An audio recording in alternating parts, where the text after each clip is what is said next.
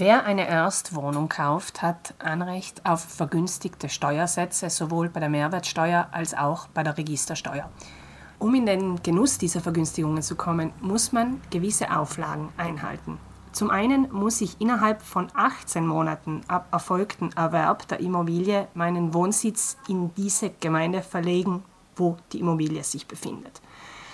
Sollte ich vor weniger als fünf Jahren eine Erstwohnung gekauft haben, diese nun wieder verkauft haben, dann muss ich innerhalb eines Jahres ab diesem Verkaufsdatum eine neue Erstwohnung erwerben, sonst verfällt mein Anrecht auf Vergünstigung und ich muss die normalen Steuersätze bezahlen. Das heißt, ich schulde dann dem Staat Geld.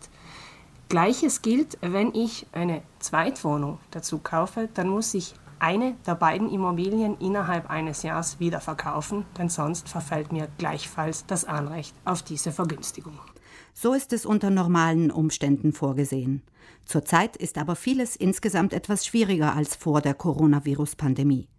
Daher hat der Gesetzgeber eine Ausnahmeregelung getroffen, um jenen entgegenzukommen, die eine Eigentumswohnung besitzen.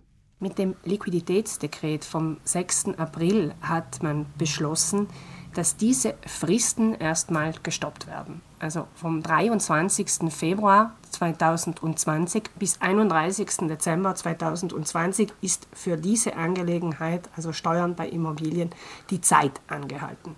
Die Fristen stoppen mit 23. Februar und erst ab 1. Jänner 2021 zählt man weiter. Das heißt, wenn ich ein Jahr Zeit hatte, ist dieses Jahr um diese etwas mehr als zehn Monate verlängert.